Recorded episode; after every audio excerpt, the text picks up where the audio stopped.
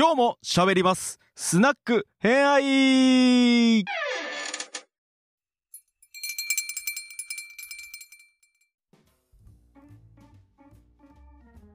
なので最後に、まあ、ちょっと音声になっちゃうんですけれど、はい。まあもう皆さんあのここからはもう全然どうぞゆっくりしていただいて飲むなら飲んでいただいて、はい。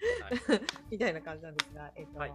感想と、まあ、実際自分が幕末今回勉強してみてどうだったっていう感想が聞けたらいいなって思ってるんですね。毎回聞いてるんですけど、まあ、今回ラストちょっと長かったので、はい別撮りみたいな感じでいきたいなと思っています。じゃあはい今日今回初めて登場したお二人から聞こうかな。じゃあソネさんからはいどうでした、そうですね、あの、もともと幕末、本当好きで、この後ろにある、あ、映像じゃ、あ、音声ですね。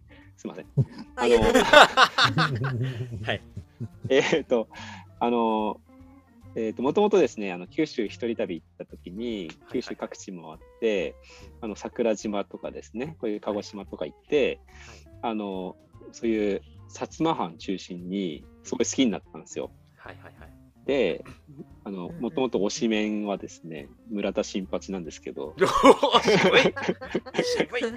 渋い。村田いや、そこをね、テーマにしようかなとも思ったんですよ。はいはい。なぜああいうイギリスとかの留学までして、うんあの、うん、西南戦争で、あの、まあ、なんていうんですかね、あの、西郷側についたのかとか、ちょっとその辺はちょっと興味があったんで、そこをやろうと思ったんですが、うんうんうん。まあ、あの、今回あの、仙台藩の幕末というのを取り上げたっていうのがあって、んまあ、もともとやっぱりその自分の地元って全然歴史知らなかったなっていうのがまず一つあります。でやっぱりその幕末っていうとどうしてもですねこう華々しいところで新選組とか あとはそういう あのどうしてもまあ薩長を中心にあとは土佐とかです、その辺をあの、まあ、フォーカスしすぎしがちなんですけど、はい。まあ、それ結局誰も触れてないっていう。あ そうそうそう。あるあるですね。うん。そう。あるあるですわ。はい。忖度しすぎたって感じです。うん。でなんかあのまあその時代のなんか日本人がなんかえなんだろうな。どうしてもこうフォーカスするところだけ見ていくと、うん。なんかその人たちだけが考えてたんじゃないかなっていうふうにこう捉えられがちなんですけど、今回学んでみて、まあ、仙台藩は仙台藩なりにいろいろこう考えてですねあの、まあ、新しい時代に向かってどうしたらいいかっていうのをあうんのすごい考えてたなっていうことが分かったんですね。。うんまあ、そういう意味で、でやっぱりこう自分の地元にこう誇り持ってもいいですし、うんまあ、そういう歴史の光の当たらないところっていうのもこうちょっとほじくり返していくと結構面白いなっていうことが今回分かりました。うんね、ソネさんの話すごく面白かったし、私がお声掛けさせていただいた理由もね、たまたまね、喋り場で、そうですね。めっちゃ幕末好きなんですよって話を 生き生きとされていたんで、これは、これはええなって、はい、捕まえたみたいな感じそうですね。うんもっといろいろこう深掘りしたいところはあったんですけど、はい。うん、ね。やっぱ薩長 別にやった方がいいのかな誰も触れてないよね、そうっすね今回。メインストリート行ってない。うんメインストリート誰も触れていないっていうのは、なんか、薩摩藩だけでやってもめちゃくちゃいろんな角度がありますよね。本当に。スター、スターばっかっていうか、いろんな人がいろんなこと考えてるから、あのあたりって。っていうのはね、ねちょっと、うん。もう成明だけで行ってもかなりいけますね。思いました。島津、島津とはみたいなところからやんなくちゃいけない。何代前まで戻んなくちゃいけない鎌う鎌倉時代になっちゃいます。結果そこからみたいになっちゃうから、そう。ね、本当に地域だけで絞ってもね、幕末って深いですよね。うんはいっていうのは本当、ソネさんの話、私全然知らなかったので、非常に面白かったなって思います。ありがとうございます。はい、ありがとうございます。じゃあ、愛理さん、どうでした？はい、ありがとうございました。ありがとうございまました。す。あの、そう、お話しした時にもうん話したんですけど、あの、まあ、幕末そこまで知らなかったんですけど、まあ、そうですね。その、幕末を知るにあたって、まずは坂本龍馬から私は入ったんですけど。言ってましたよね。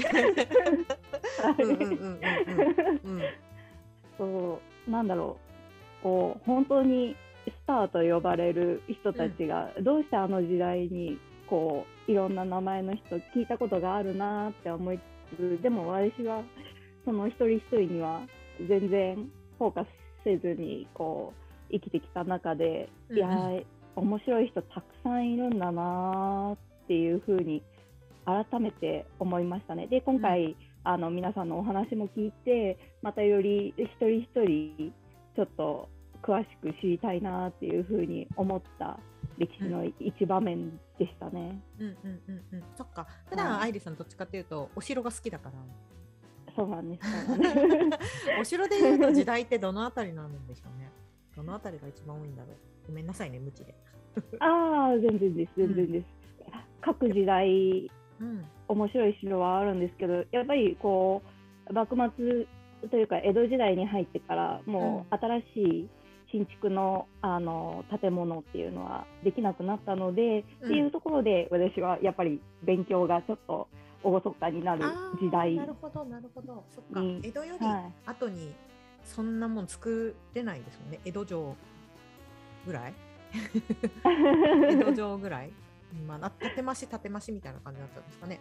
お城だと。ああ、そうですね。なんかこう、一回一回こう、幕府にこういったものを建てたいとか、んこういうふうに改築しますとか、うんそういったことを言ってからじゃないと、あの改築もできないし、あの新築なんて持ってもってのほかっていう、はい、時代だったんですよね。お役所っぽいなって今感じ。そうそうそうそうそうそう。はい。うん。っていうところで、はい、そうなんです、そうなんです。なんで、大体そうですね、江戸ちょっと入ったぐらいまでしか私は、はい、知らないっていうのと、あと各地に関しては、まあ、その後のあの住んでる人、上州うん。まあ、住んでるじゃない、管理している人たちっていうのは各地にいるので、その人たちがどういうふうに江戸時代のに、あの何、お金うん。の財政をうん。立て直したのかっていう、そういった知識では、あの少しずつ今学んでいるような状況ですね。それもすごく面白いので、うんうんはい、もうちょっと情報ラジオで、はい、配信できたらなっていうふうにそこら辺は思ってます。はい、う んね、河合嗣之助の話も面白かった。ああ、ありがとうございます。河合嗣之助は2022でしたっけ？峠、はい、そうです。はい、映画、うん。は楽しみですよね、あれ。い、ですね。うんはい。あれが、あれの撮影もそこで行われてたんですかね、こちらの。ああ、あんまりどうなんでしょうね。うん、そこら辺は言ってないですね。あ、そうなんだ。ここでねやったよ、みたいな。うんのは聞かないですね。なんかね、うんそういうのがあればね、また行く人増えそうな感じがします、本当そうですよね。うんうん。ね。って思いました。ありがとうございます。はい、ありがとうございますあ。りがとうございます。じゃあ、今回、幕末で異色の医療をやってくれた。いいですかありがとうございます、今回も。ございました。うん、ねちょっと。うん、皆さんのその幕末の流れとかをぶった切るような話ばっかりしてたんですけいやど、、面白かったですよね。うん。ちょっと切り口がみんなと全然違って、うん、侍も出てこないし、政治も出てこないっていうね。だって侍と政治だけで別にこう時代が紡がれてるわけじゃないから ちゃんと生活してる人たちがいるから、うん、大事です大事です。あてか政治ちゃんと出てきましたよ。だって。うん。まあまあまあ。僕、僕自身がもう歴史の弱者なんで、もう調べてて、あ、この人、人こんな時代にほ実はおったんやとかいうのをうん。調べてて知りましたね。うん今回まだまだマイトさんの話ついていけへんから、もうちょっと、もうちょっと勉強しなくちゃって思った。だいぶぶわーって喋ったからね今マリトさんね。はい。今回ね。はい。はい。うん。幕末幕末に触れてみてどうでした？今回。みんなのも聞いてみて。うーん。僕も幕末のイメージがそんなになかったので、それこそその坂本龍馬がいたとか、うん。うん。新選組の人たちがいたぐらいしかうんで、なんか、切ったはったがあった時代なんやなっていうぐらいしかイメージなかったんで、これが、その、いろんな、まあ当たり前なんでしょうけど、その、みんな意見があって、裏事情があって、そういうのが表に現れてきてるんだっていうのが分かって、それを分かっただけでも、わその完全にっていうか、そういうのがあったっていうことを知っただけでも面白かったなと思います。うんうんうんうん。ね、今回触れてない松陰先生と高杉晋作さんが古典ラジオでお話しされてるから多分そこも掛け合わせてみるともっと多分面白い面白いっていうか深まるんですよね、うん。やっぱ長州藩そっか長州藩だ、あそこら辺もってやっぱり集まってるんですね。えはい長州藩そう長州藩のもうは幕末の維新側のもう主流中の暴れん坊の一人だから、うん、そういうのも繋がってないんですよ、僕。ああなるほど、うん。これこれを一回聞いた後に高杉新作編聞くとすっごく面白いと思います。ああ、なるほど。うん。僕、高杉監督編も聞いてるけど、うん。幕末の頃っていうのが分かってないんですよ。うんうんうんうんうん。そう。なので多分マイトさんの無血会場の話とかの裏で起こってることなので、うんうんうん。どっちが表どっちが裏か置いといて、まあ、マイトさんの方の無血会場を表だとするとちょうど裏側で あの新作がぐるぐる回ってたりとか、まあ、ちょっとずれてるけどね。うん、ちょっとずれてるけど、まあでも大体そのぐらいの時期、うんほぼ同じぐらいの時期でやってたりとかするので、うん、なるほど。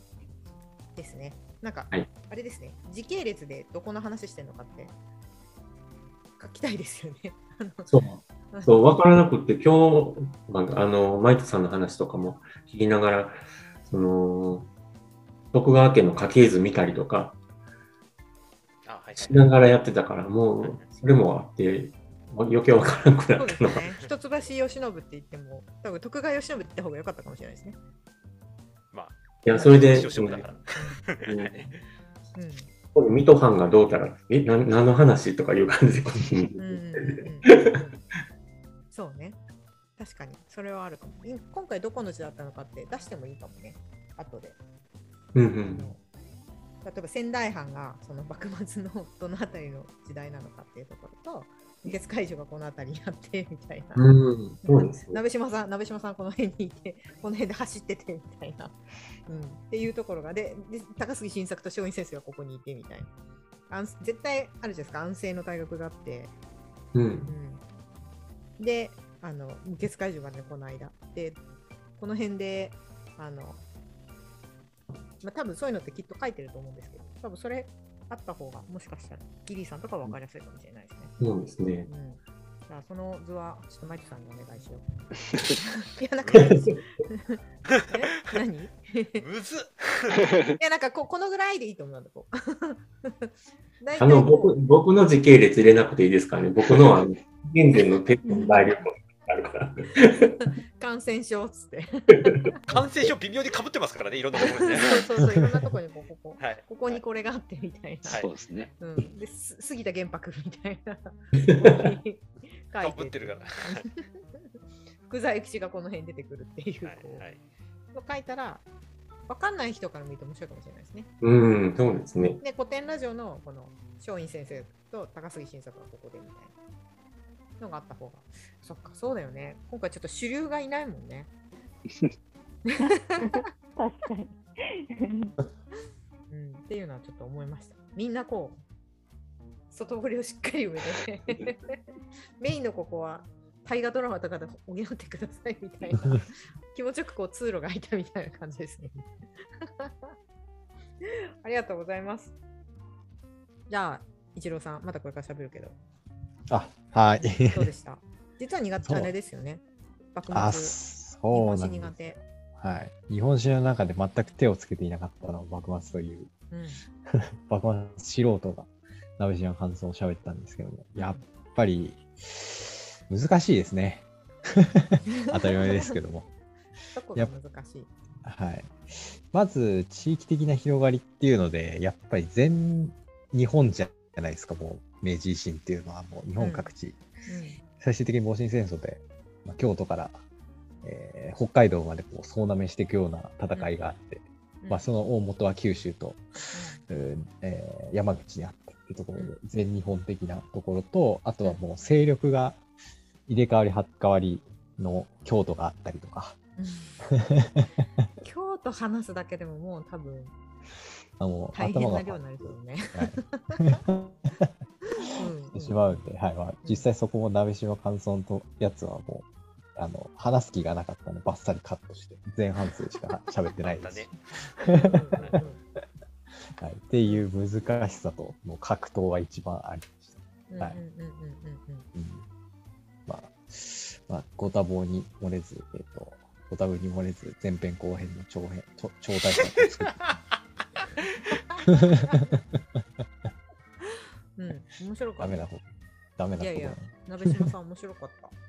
知らなかった、知らないっていうかし、名前は知ってたけど、あ、はいあのちょっと割といい感じにこうトリッキーな人だったんだなっていう っていう感想そうですね。はいうんね、すごく私島津成明が好きなので、調べて絶対出てきますよね。そうですね。どこ？うん、同二じタイプの人で。うん、2人ともこう革新的で。どっちも日本というものを国で捉えていたっていうのがすごいなって、まあ、さっきマイトさんが話してたけど。当時その日本っていうものを認識してる人たちがすごい少ない中で日本っていうものを国として捉えてる人たちだったっていうのを聞いてなるほどそれはすごいなみたいな。国イコール自分のその反みたいな人たちが多かった中でそこの視野を飛び越えて、日本ってきてますからね。そうそうそう。っていうのはすごいなって思って、そこかっこいいなって。私の推し理由っていう。そうですそこに行き着くまでが僕の解説だった 最初ボロボロだったんで、幕末複雑ですよね。はい、複雑でした。という、やればはいやるほどやればやるほど沼る。ってい。う。うんありがとうございます。じゃあ、マイトさん、どうでした？今回何か、何本喋っ前後編含めて6本？た ?6 本。だから、マイトさんだ楽けでやると、6、ん ?6 時、ん？てか4時間半は喋ってるんだよね。4時間半まで行ってるか。行く行く行く。行く？そっか。うんいやいやー楽しかったです。ただた だ僕は楽しかったです。うん。うん。もうもう単純にあのこれまでやってたやつの伏線だいぶ回収しましたんで。はい。1年が終わってったね。そう。あのうん関ヶ原の戦い実は2回目あったんだよってあたりからのずーっと伏線がこれからずーっとやってきましたんで。ただただ楽しかったです僕は。うん。これが放送されるのが多分2月。はい。はいなんかはい、1年以上かけてこうはい、伏線回収しましたっていう。伏線回収しましたそしてもうちょっとばらまいて去ってきましたみたいうん。散らばってたねって。な、はい、まあまあまだまだあのこの放送の時にはまだ収録してないですけどもう一個ね光国さんっていうね大事な人で一応あの線つないで終わりますんでそうだね。そこがは間でつないで終わりなのかなっていうところ。はいうん。いやー楽しゅうございました僕はただただ、はい、うん。明治維新ありがとうございます。はい。明治維新、やっぱり難しいね。うん。自分でやってみて思ったけど。うん、だから要はどっちかっていうとみんなが明治維新って何なのっていうところが意外と教科書でもやっぱり触れられてないなってちょっと教科書を読んで改めて思ったっていうのが今回一番大きかったですかうん。書いてないよね。書いてない明治維新とはこうであるっていうふうに定義しているところも少ないし、そう。ぬぬるっぬるっと明治になってた。みたいな、ぬるっとじゃないけど、これが一つの象徴みたいなね。そうそうそうそうそう、うん。文明開化と幕末が全部くっついて明治維新みたいなのが多分教科書的な認識らしいんですけど、うん。本当になんか、この認識の時点でもうそもそもずれてある意味ずれてるなっていう感じでしたね。うん、それは思った、本当に。うん。どこからが明治維新、こっからが、まあ一応こっからが明治っていう日はあるけれど、うん。でも別にその後に戊子戦争とかが起こってたりとかするわけで、その後もね、結局血みどろの戦いがあったりとかするから、そうそうそう本当はね、わかんないけれど、勝手に私の今までのイメージだとそのフランス革命があって革命がありました、はい。変わったみたいなこうそうそうここから人権ができましたみたいなうん。感じのイメージうん。があったんだけれど、本当なんかこうグラデーションでこうやって変わっていくみたいな。一応そこにこういろんな事件がこうやっていろんなことが起こっていってこう気がついたら明治でなんかちょっとハイカラさが通るみたいな。しかも、たらうん。明治になってむしろ生活満足度が下がるっていう何だったんだあれはみたいな話が10年ぐらい起きるってやつ。そうそうそうその後ね、はい。結構廃反希釈とかそうそそううそうそう。そういうことが起こって、はい本当はもっと自分の生活が良くなったりとか、うん。ね、維新だから革命することで、ね、何度も言うけどフランス革命だったら人権ができてみたいな。うん。そう。ことが起こってたはずなんだけれど別に、なな何が変わったのみたいな。あの頃のままで良かったんじゃないっていうふうにっていう声は多かったと思いますよ、うん。はい、うん、っていうのは結構聞きますよね。後から明治のことを調べると、うん。なんか別に、え、そんななんか殿様のし、そうなんだっけ、資格取られるんだったら嫌だみたいな、全部あの喜んで差し出した人もいるしね。そう。全部お取り潰しになっちゃうから、うん。はい。うん。うん。ので、っていうから結局何が大きく一番変わったんだろうっていうのはすごい謎だった。うん。うん。ですけど、まあなんか、だからこそ維新って名前なんだなって思いうんました、聞いてて。うん、まあ。革命という、革命じゃない。そう。う、ん、うんフランス革命。なんとかの変とか、なんとかの乱とかじゃないんだな、維新なんだなっていう。あのちなみにあの今だと某政党ってほら同じ維新で使ってるとこあるじゃないですか。うん、あそれあれ英語ににすると、すごく迷惑なのはさ、ググるとさ、はい。と、維新の意味をしググるとさ、はい、あいつら出てくる。のあいつが出てくるでしょ？みたいな。はい。はい。そうですね。うん。でもああそれあれ英訳すると実はレボリューションの文字が出てくるんですよ。あ今の維新はレボリューションなんだ？はい。えー、違う前はなんかレストレーションでしたっけ？そうです。っていうのあったね。はい。復元復古とかっていうやつですよね。リストは、そうそうそう、復元。そう。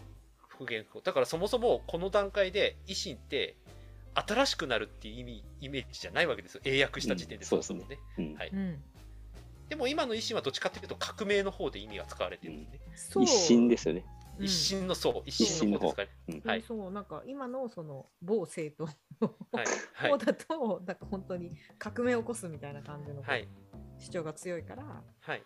同じ感覚で明治維新って言葉を見られるのが違うなっていう。本本来の意味としても違うっていうですね、はいうん誰もあんまり気づかないでしょうけどね。まあ、だから新しくするイコール良くなるっていうふうに解釈しちゃってる方が問題なのかもしれないってことですね、うんこの場合は明治一新になっちゃうんだね。そうそうそうそうそう今のままだったらね。そうん復古だみたいなね、うん実際はね、うんはいそうだよね。そう、復古なんですね。ううんん。うんはいっていうのは聞いてて面白いなって。はいうんなんかあ、れらしいですよ。あの、ちょっとよ本だ読んだ本で、うん。あの、なんだっけ、なんかその明昭和初期ぐらいに、結構その明治維新を研究するのが結構学会的にはいはいはい。NG だったらしいんですよね。はいはい。うん、へえ。うん。うん、っていうのはまだそのなんか今から言ったらこう第二次世界大戦みたいな感じではいはいはいはいはい。まだその、まあ、私学としてこう確定していないみたいなことをあの研究するのはいかがなものかっていう。うん。そっか、100年ぐらい。そうそう100年、うん、多分昭和初期だと、うん、1930年とかなんで、うん。ギリギリ生きてる人とかいるみたいなことをうん。その研究しちゃダメだみたいな話があって、うん。でちょっとそこでこうなんかブラックボックス化したっていう話も一つあるらしいんですよね。へーあの昭和の軍人が一回反乱を起こした時の昭和維新って言ってますね、そもうんそもね、そうですね。青年将校たちが。はいあ。れ、いん226事件うんとかその類のそちょい手前その時かな、うんうん時に言ってるのが昭和維新をやるぞって言ってます。そうそうそう。はい。やっぱそのあたりやりたい。そのあたり本当に触れたいんだけど、きっと触れたら触れちゃうの難しいんだろうなっていうのは。うん、うんそうそうそううん。なんかそういう流れもあって、なんかそういうちょっと近い歴史をこう研究するのってちょっと日本的になんかちょっと敬遠されるみたいな、ちょっと流れがうん。あるみたいですよね。結構その辺もね、勉強すると面白かったですよ。うん。あでも今でもそうですよね。やっぱりなんかこういう言い方すると失礼かもしれないですけどやっぱり当時のことを知ってらっしゃる方がいるんでうん感情的にやっぱり流されちゃう。どんなにファクトを知ろうと思ってもっていそうだよね。うん、だから明治もあったでしょ対策をちゃんとするのが、実はいることですけどね、今はね。うん。え。うん。まあちょっと、まあ僕が住んでるのがドイツだから余計かもしれないんですけど、うんこっちは第二次世界大戦ねしっかり勉強して、うんうん、ナチス政権のことをものすごい反省するから、うんそれをしないと、その、ヨーロッパでの位置がぐらつくんですよね、逆にドイツは。うんうんうんうんうんなるほどなるほど。うんうん、そこを立脚して、そこを反省してますっていう立場を取ってるから意見が言えるっていうところなんで、うんうんうんうんうんそれはやっぱ国によって違うのかもしれないですね。国と国の持ってる歴史によっても違うんですようんうんそう考えると面白い。ね。ちょっと近現代史実は興味あるので。触れ触れるの大変なのかなと思って。またそうと眺めてなんか。面白いかなとは思うんですけどね。面白いでしょうね。うん私は思うんですけど、それこそ今の話ですよね。まだ触れたらちょっとみたいな。うんでもずっと触れなかったら、そのままわからないまま終わっちゃいますからね、うん触れてもいいかなとは思うんだけど。そうですね。まだね、文献がいっぱいありすぎるから多分、やるとなったら死にそうになるけどね。死にそうになるだろうなっていうのはわかるけど、興味ありますよね。うん。こうなると、だってどんどんもう明治維新まで来ると近いですもんね。今自分たちに。だいぶ近づいてきてるから。もっとこっちが興味あるなって。多分、思いっきりいろんなことが影響してるんでしょうね。この考え方みたいな、枠組みみたいなのとかが。うんまた源義経が出てくるんでしょ、きっと。また、楠木正成とか。まあ、出てきました ね。楠木正成はこの後ガンガン出てきますからね。ガンバンそうそうそうそううんはいですよっていうのとかを考えると、ね、近現代ももっとしたいなって 思っちゃった明治維新でしたって。うん。というところで、ありがとうございました。楽しかったです、今回。